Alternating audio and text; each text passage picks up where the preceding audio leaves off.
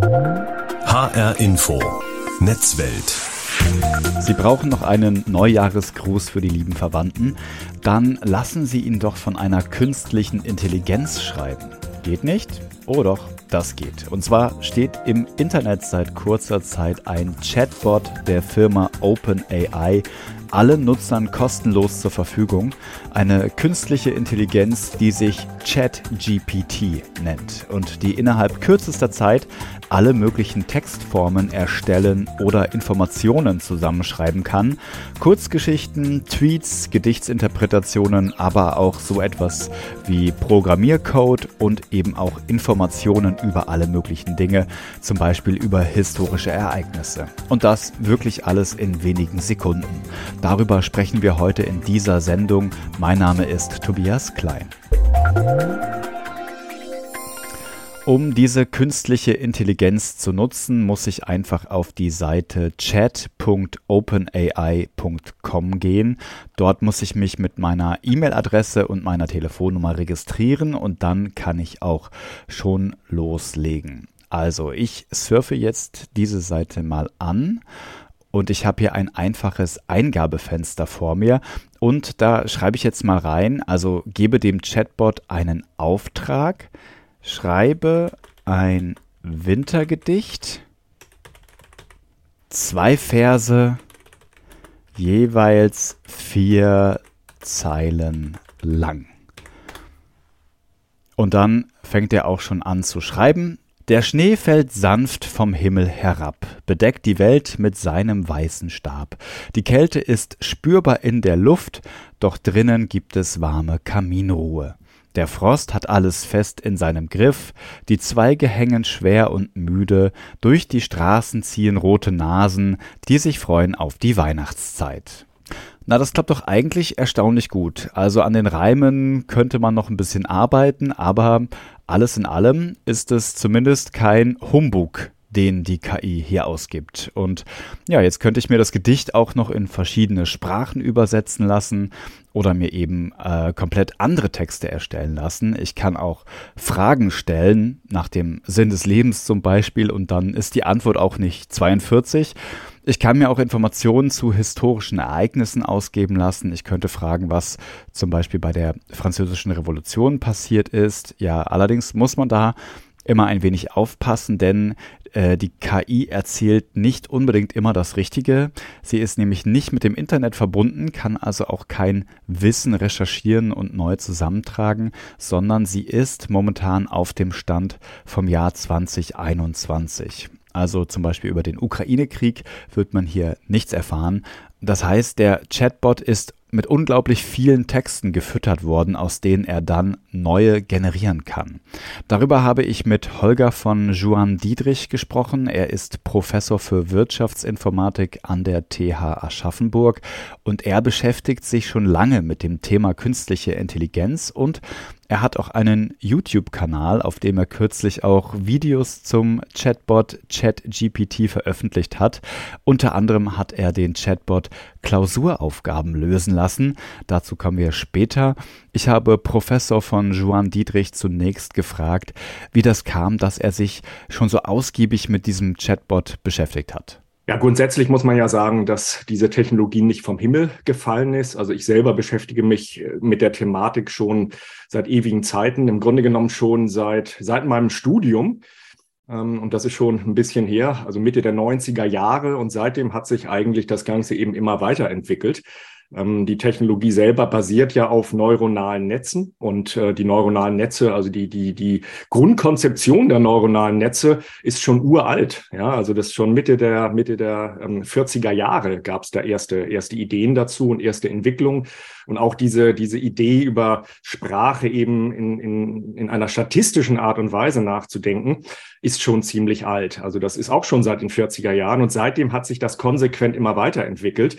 Also ist nicht so, dass das jetzt auf einmal vom Himmel gefallen wäre und dass äh, die grundsätzliche Idee jetzt dieser Art von Architektur ist auch bereits aus dem Jahre 2017. Da kam so das entscheidende Paper raus. ChatGPT basiert auf GPT-3. Das ist ein System, was bereits mit den äh, 2020 rausgekommen ist. Und ähm, gut, also mein Job ist es ja so ein bisschen, mich mit diesen Technologien auseinanderzusetzen. Ich bin unter anderem auch einer der Gründungsprofessoren unseres Kompetenzzentrums äh, Künstliche Intelligenz an der Hochschule und dementsprechend lag es natürlich nahe jetzt bei diesem Release, was ja, was ja marketingmäßig auch wahnsinnig begleitet worden ist, äh, einfach da mal reinzugucken und mich mit der Sache nochmal intensiver auseinanderzusetzen, ja. Sie haben gesagt, das ist die dritte Variante oder Version von GPT. Was genau ist dann GPT, wenn Sie sagen, das ist schon die dritte Variante oder die dritte Version? Das sind äh, sogenannte große Sprachmodelle, Large Language Models. Die werden also mit, mit äh, riesigen Corpora von Text eben trainiert. Und äh, eigentlich sind das, und das ist das Verrückte dabei, ähm, man, also ich, in, in meinem letzten Video habe ich so ein bisschen pointiert formuliert, dass dort Wörter gewürfelt werden. Ja, das hört sich jetzt äh, erstmal, erstmal völlig absurd an, aber das ist eben die Art und Weise, über Sprache statistisch nachzudenken. Es geht im Grunde genommen darum, dass man ähm, ja so ein bisschen, bisschen Lückentexte füllt, so muss man das vorstellen. Also man ähm, hat im Grunde genommen gewisse Anfänge bei diesen Texten, die vorgegeben werden und daraus wird dann aufgrund von Statistik eigentlich die, der weitere Verlauf des Textes erzeugt.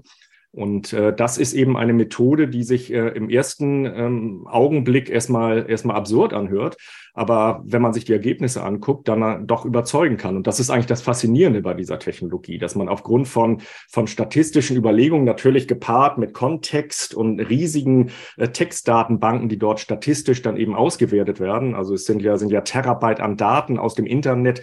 Die Wikipedia ist da, die gesamte Wikipedia ist noch, noch der kleinste Teil dabei. Und das alles wird statistisch ausgewertet und dann durch das neuronale Netz eben entsprechend so verbaut, dass dort ja was sinnvoll Volles rauskommt. Und das ist jetzt eben über die Jahre äh, immer in, in immer mehr Generationen, also immer größere Netze, immer mehr Texte, die dort trainiert worden sind. Die Skalierung ist immer größer geworden. Diese, diese Netze skalieren eben auch sehr gut. Und ja, mehr scheint, scheint ähm, dann wirklich was anderes. Also wir haben dort echte Quantität wird wirklich zu Qualität. Wir haben dort wirklich so eine Art Emergenz, muss man sagen. Da kommen also mächtige Dinge raus, die man so eigentlich gar nicht für möglich halten würde, wenn man das Grundprinzip kennt. Ja. Das müssen Sie gerade mal so ein bisschen erklären. Sie haben gesagt, das wird statistisch aufgearbeitet und aufbearbeitet und äh, dann auch noch skaliert. Das heißt, vielleicht können wir es einfach mal ganz kurz an einem Beispiel irgendwie durchgehen. Ähm, man hat ja so, eine, so ein Eingabefenster, so eine Art Chatfeld einfach. Also das ja. sieht ja erstmal ganz, ganz banal, sage ich jetzt mal aus. Genau. Aber da kann ich jetzt einfach mal zum Beispiel eine Frage reinschreiben oder einen Arbeitsauftrag geben. Beispielsweise genau. schreib genau. mir ein Kurzgedicht über ähm, den Winteranfang. Genau. Und dann, genau. was also, passiert dann? Genau, und dann ähm, nimmt er im Grunde genommen diesen Anfang und äh, guckt sich an, welche Wörter dort statistisch quasi drauf folgen könnten. Und ähm, es hat auch noch eine stochastische Komponente, also es wird, wird tatsächlich auch ein bisschen gewürfelt. Das heißt, Sie können auch diesen Arbeitsauftrag mehrfach geben und es kommt jedes Mal was anderes raus. Ja, ähm, und, und äh, das, das, weil er einfach immer verschiedene Möglichkeiten hat. Es ist, wie gesagt, Statistik. Also es wird nicht äh, immer, immer nur die, also es gibt nicht nur eine einzelne Variante, sondern es werden dort eben verschiedene Varianten und dann, je nachdem, wie er abgebogen hat, kann sich auch etwas komplett anderes dann daraus ergeben. Und, und Sie haben völlig recht. Also die, die Bandbreite der Arbeitsaufträge oder auch Fragen ist, ist riesig, ja. Also ähm, Sie, Sie können Gedichte schreiben lassen, Sie können sagen, macht mir doch mal ein Rap-Battle zwischen, weiß ich nicht, Gott und Satan machen oder, oder ähm, machen wir mal eine Unterhaltung zwischen Einstein und äh, Newton. Ähm, Sie können, Sie können ähm, Texte zusammenfassen lassen, übersetzen lassen, ähm, Programmieraufgaben geben und so weiter. Das ist ähm, äh, auch aus allen möglichen Fachgebieten. In manchen Fachgebieten ist er nicht so gut, weil er da einfach keine, keine textliche Grundlage hat. In anderen ist er dafür umso besser. Also das ist wirklich unglaublich, diese, diese Spannweite, die das System dort auch an den Tag legt. Und das Interessante daran ist dann, dass das, ähm, Sie haben es angedeutet, statistisch sozusagen aufgearbeitet wird. Also es wird geguckt, in welchen Texten, die diesem, dieser KI zugrunde liegen, was folgt da statistisch relativ häufig in, im Umfeld des Wortes Winteranfang zum Beispiel? Genau, und das, Genau, und das Ganze eben auch im Kontext, also eben nicht nur Wort für Wort sozusagen. Ähm, das, das Faszinierende ist, ähm, und das habe ich in meinem, in meinem ähm, letzten Video auch erklärt, da auf meinem Kanal Follow Me, äh, I'm a Professor, wer, wer sich das nochmal angucken möchte. Ähm, selbst wenn man Sprache schon so generiert, also dass man, dass man als ähm, Trainingsset einfach mal einen ein, ein Roman nimmt oder was und den statistisch aufarbeitet und ähm, dort dann einfach mal zum Beispiel die letzten beiden Wörter nimmt und dann daraus jeweils vorhersagen lässt, was ist denn jetzt basierend auf den letzten beiden Wörtern das nächstwahrscheinliche Wort, was ja erstmal ein total einfaches Grundprinzip ist, ergeben sich daraus schon Texte, die sich ja, einigermaßen sinnvoll anhören. Die sind natürlich im Zweifel unsinnig, ja, aber die hören sich schon mal sinnvoll an. Das ist ganz faszinierend zu sehen, dass man schon mit solchen einfachen Mechanismen Texte erzeugen kann, die ähm, ja irgendeine Art ähm, ähm, Sinn zu ergeben scheinen. Und ähm, bei diesen neuronalen Netzen, wo ja sehr viele selbstgelernte Strukturen drin sind, wird das Ganze halt ähm, massiv potenziert. Da werden eben nicht nur die letzten beiden Wörter genommen, sondern da werden als Kontext ganze Sätze genommen, ganze Absätze, ähm, ganze, ganze ähm, größere Texteinheiten eben. Und da wird auch nicht nur von, von vorn nach hinten geguckt, sondern auch in alle Richtungen sozusagen. Also wirklich diese, diese Kontextsensitivität, die gibt dem System dann eben eben auch die, die, die Kraft und diese, diese Mächtigkeit plus eben diese ganzen Strukturen werden eben nicht fest vorgegeben, sondern lernt das System eben selbstständig. Man muss sich das so vorstellen, dass man dem System immer wieder Lückentexte präsentiert und es soll selber vorhersagen, was wird denn in diese Lücken eingesetzt, was kommt denn jetzt als nächster Satz, was kommt als nächster Absatz und das wird eben millionenfach über riesige Texte trainiert und äh, ja, das Ergebnis sehen wir. Ne? Sie haben ja den Bot mal Fragen aus Ihren Klausuren beantworten lassen. Wie sind Sie denn darauf gekommen, auf diese Idee? ähm, genau, ja, ja, das ist, ähm, also da bin ich, bin ich, äh, genau, das, Sie sprechen auf das, das, das Video an, was da ja viral gegangen genau. ist. Ähm, ähm Professor, ähm, Professor gegen KI, ja. Wie habe ich es nochmal genannt hier? Professor gegen KI kann ChatGPT meine Klausur lösen, habe ich es genannt. Ich habe ja einen relativ kleinen Kanal, der ist jetzt ein bisschen größer geworden, weil das Video viral gegangen ist. Also mit diesem Erfolg habe ich nicht gerechnet, hat jetzt irgendwie die 100.000 Views auch geknackt. Ähm, wie bin ich drauf gekommen? Ähm, also ich, ich ähm, so, so ganz genau weiß ich es eigentlich gar nicht. Ich habe äh, verschiedene Dinge ausprobiert und äh, gut, ich meine, jetzt, jetzt äh, bin auch ich so ein bisschen, ich meine, jetzt sind die Weihnachtsferien und, und äh, die, die Klausuren nahen. Ja, also die, die Fragen, was kommt denn in der Klausur, kommt natürlich jetzt immer öfter und ich bin schon ein bisschen am überlegen, was denn eben in die, in, ähm, in der Klausur denn so drankommt oder in den Klausuren, die ich so schreiben lasse, eben drankommt. Und da lag es eigentlich nahe, mal so ein bisschen damit rumzuspielen. Und da bin ich also auch im Grunde genommen selber sehr erstaunt gewesen, was da so rauskommt und wie gut die KI eben auch das ähm, lösen konnte. Und da habe ich dann ein Video draus gemacht und äh, ja, das ähm, hat, das ist dann irgendwie explosionsartig mhm. eingeschlagen. Bin da, bin da selber sehr überrascht worden von, von der Resonanz. Und ähm, aber das zeigt natürlich auch, ähm, naja, das, da, da ist offenbar ein Punkt getroffen worden. Ne? Und ähm, Sie haben es angedeutet, dass äh, äh ChatGPT da ziemlich gut abgeschnitten hat. Welche ja. Note hätte er denn bekommen? Also wäre am Ende ja. eine Eins rausgesprungen? Äh, also ich sag mal so, ich habe, ich, das sage ich auch in dem Video, also bei den Aufgaben, die ich dort präsentiere, ja. wäre es definitiv ähm, volle Punktzahl gewesen, wäre es definitiv eine Eins gewesen. Bei einigen Aufgaben war er nicht ganz so gut, aber in der Summe würde ich sagen, wenn ich jetzt, jetzt, ich habe ja nicht alle Aufgaben gezeigt in dem Video, sonst wäre es auch zu lang geworden. Aber ansonsten, also alles zusammen hätte er auf jeden Fall bestanden und ich, es wäre, denke ich mal, eine gute Note geworden, ja. Was sind das denn für Aufgaben? Nur, dass wir mal so ein Bild davon haben, vielleicht einfach erklärt, wie, wie genau, muss man sich also das vorstellen? Ja, hab, genau, also ich habe so, so, so verschiedene Kategorien von Aufgaben gemacht. Ich habe einmal Aufgaben gemacht, wo, oder die, also die, die Aufgaben, die ich zeige, einmal soll er eben selber Computercode ähm, generieren zu einer Aufgabe, dann soll er umgekehrt Computercode analysieren und erklären, was da passiert. Also alles nicht so ganz trivial, muss man sagen. Dann auch noch eine Verständnisaufgabe zu einem, zu einem kleinen Text. Dann habe ich äh, ihn auch noch eine, eine Grafik ähm, anpassen lassen und zeichnen lassen.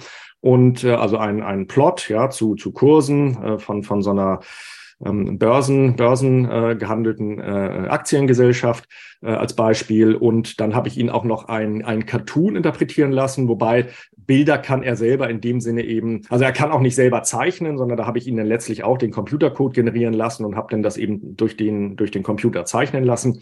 Und ähm, bezüglich de, des Cartoons, das habe ich einfach verschriftlich, wobei ich ihm da keine Hinweise wirklich gegeben habe, also keine Tipps oder sowas, sondern das ist wirklich eine eins zu eins Verschriftlichung, was man in diesem Cartoon sieht. Und er hat ähm, ganz genau das Konzept und den Witz sozusagen dieses Cartoons rausgearbeitet. Und ähm, naja, Sie sehen schon diese Fülle der Aufgaben. Und äh, ganz ehrlich, also es, ähm, bei der einen oder anderen Aufgabe scheitert schon auch der ein oder andere Student äh, äh, ähm, und, und, und Studentin. Also deswegen, das ist, das sind, das sind keine trivialen Aufgaben. Und das hat mich also auch überrascht, wie gut er daran geht und wie er das löst. Und wenn wir jetzt mal den Bogen schlagen zum Anfang unseres Gesprächs, wenn wir jetzt mal auf die Statistik blicken, ist das deshalb so gut oder kann er das deshalb so gut, weil er auch in, ähm, sagen wir mal, weil auch Programmiersprachen einer gewissen Logik folgen und dann ähm, statistisch gesehen auf bestimmte ja, auf bestimmte Operanten und so weiter, auf bestimmten Code dann auch bestimmter anderer Code folgt. Also ist es dann tatsächlich auch mit der Statistik so gut zu ja. begründen oder woran ja, liegt ja. das, dass er da auch so gut ist? Genau, also das, äh, das ist so äh, grundsätzlich immer die Erklärung. Jetzt kommen wir allerdings nochmal zu einem der schmutzigen Geheimnisse von neuronalen Netzen, hätte ich fast gesagt. So hundertprozentig genau wissen wir ja. auch alle nicht, was dort drin passiert. Ja, also das, also neuronale Netze sind sogenannte Black Boxes, also schwarze Kisten. Wir können da nicht richtig gut reingucken. Wir wissen nur grundsätzlich, was da passiert, aber was da im Einzelnen wirklich so vor sich geht und schon gerade bei solchen super komplexen, also hier reden wir von von ähm, 175 Milliarden Parametern. Diese Parameter sind letztlich die Gewichte, die trainiert werden für diese neuronalen Netze. Bei, bei zukünftigen, also GPT-4 ist ja jetzt auch schon in der Entwicklung, wird wahrscheinlich noch in, in, in, in Q1 des nächsten Jahres erscheinen, wenn man so den Ankündigungen glauben mag. Da haben wir dann bereits 100 ähm, Billionen, das sind Zahlen, die man sich gar nicht mehr vorstellen kann, ja, 100 Billionen Parameter. Das, das, äh, da kann kein Mensch mehr wirklich genau wissen, was da drin, was da drin passiert. Ja. Kommen wir doch mal ganz kurz äh, noch am Ende des Gesprächs zu den Schwächen dieses Systems. Und zwar, wenn wir natürlich auf die Ergebnisse auch mal schauen, ähm, sobald es vielleicht auch mal um Wissensfragen geht oder sobald es um eine Einschätzung geht und so weiter, dann können da natürlich Fehler passieren, dass man da immer auch nochmal drauf gucken muss, nochmal drüber gucken muss, vielleicht nochmal gegenchecken muss, ob das tatsächlich auch stimmt. Also es kann schon durchaus passieren, dass ich eine Frage stelle, beispielsweise über die französische Revolution und er mir da auf einmal Fakten ausgibt, die möglicherweise so nicht ganz stimmen, oder? Das stimmt, das stimmt. Also ich, wir haben auch verschiedene Tests durchgeführt, auch gerade zu geschichtlichen Fragen, die auch falsch beantwortet wurden, beziehungsweise auch in einer Art und Weise falsch beantwortet wurden, wo man, wo man sich schon fragen muss, ähm, auf welchen Texte bezieht er sich. Also nirgends, ähm, also wenn ich das jetzt noch recht erinnere, ging es dort um die Kriegsschuld Deutschlands im, im Zweiten Weltkrieg, ja, und, und ähm, die hat er also offenbar nicht so richtig gesehen. Das fand ich, fand ich sehr spannend, ja. Also die anderen sind schuld, dass, dass Deutschland alle angegriffen hat im Zweiten Weltkrieg sozusagen. Und äh, das, das sind natürlich, ähm, naja, schon sehr, sehr kritische Aussagen, gerade bei solchen Themen. Und wenn das dann einfach jemand eins zu eins kopiert, ne, also können Sie sich vorstellen, was, was da für, für schlimme Konsequenzen auch rauskommen. Nicht umsonst sind alle möglichen Sicherheitsmechanismen auch nachträglich dort eingeführt eingeführt worden. Das sagt Holger von Johann Dietrich. Er ist Professor für Wirtschaftsinformatik an der TH Aschaffenburg und er beschäftigt sich schon lange mit dem Thema künstliche Intelligenz. HR Info Netzwelt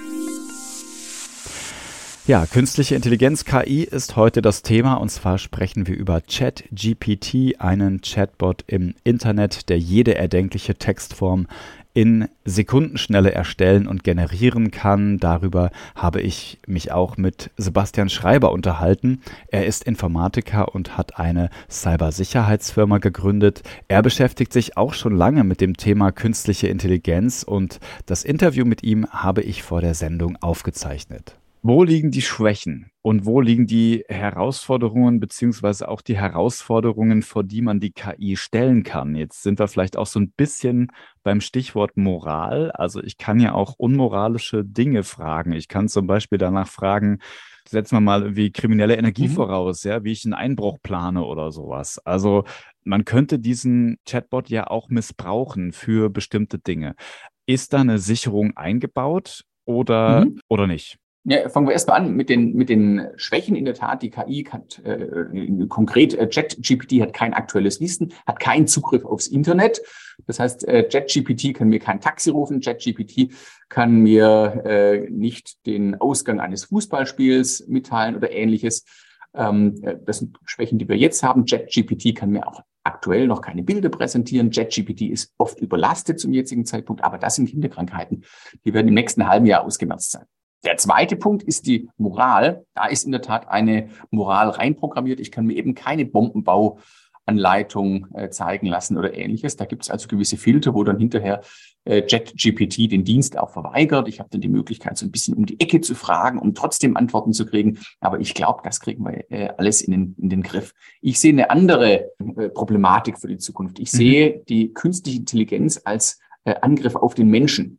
Irgendwann mal werden sehr viele Arbeiten, menschliche Arbeiten durch Menschen gemacht werden. Ähm, JetGPT kann auch Software schreiben. Das heißt, der Mensch ist auch äh, in seiner äh, Eigenschaft als Erfinder hier entsprechend bedroht. Irgendwann mal wird die KI eben die meisten Jobs machen und der Mensch verliert seinen Wert als kreative Instanz und als Arbeitskraft. Das ist äh, das Hauptproblem, was ich sehe.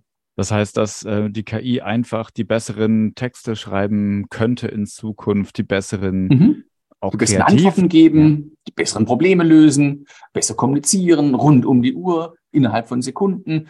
Ähm, äh, möglicherweise wird es da ganz viele Jobs nicht mehr geben. Ja, aber man könnte das ja auch vielleicht anders formulieren und sagen, na gut, man kann sie ja theoretisch auch dazu benutzen, eigene Dinge, die man geschrieben hat, zu verbessern, sei es jetzt ein Softwareprogramm, sei es ein Gedicht, sei es ein, eine ja. Kurzgeschichte oder so weiter, ja. oder sich Anregungen holen, wäre, könnte man auch so sagen. Aber Sie glauben, die Gefahr ist wirklich da, dass die KI sich da irgendwann verselbstständigt und die Leute sagen, nee, komm, das lasse ich mal die KI schreiben.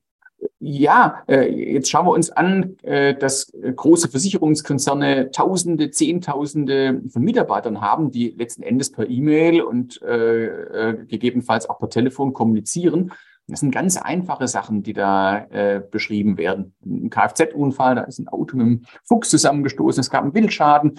Ähm, das sind also alles Dinge, die eine, eine KI wunderbar behandeln kann. Ähm, das heißt, möglicherweise werden wir sehr, sehr viele äh, Stellen, Arbeitsplätze nicht mehr brauchen.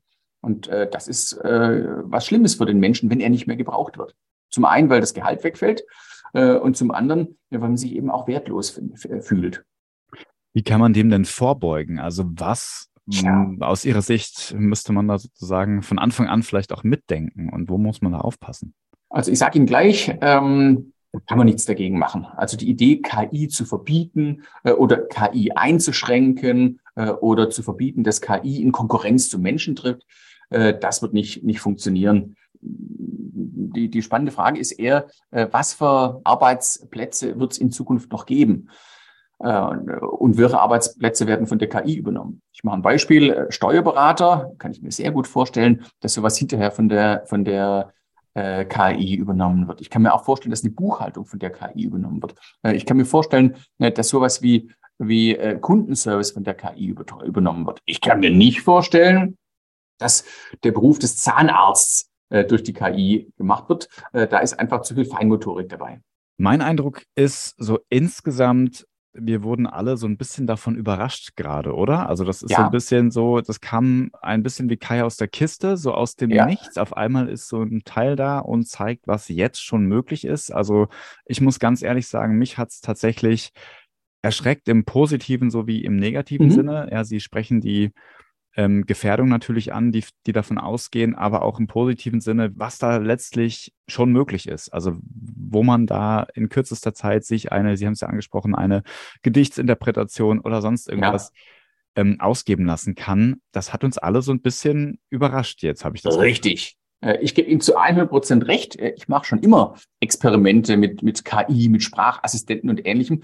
Und ich habe immer die, den Eindruck äh, gewonnen, dass das, mit dem ich spreche, ob das jetzt äh, Alexa oder die konkurrierenden Dienste von Google und Microsoft sind, ich hatte immer das, den Eindruck gehabt, dass äh, dieses Ding, mit dem ich da rede, äh, teilweise richtig dämlich ist. Äh, einfachste Fragen, auch Wissensfragen konnten nicht beantwortet werden.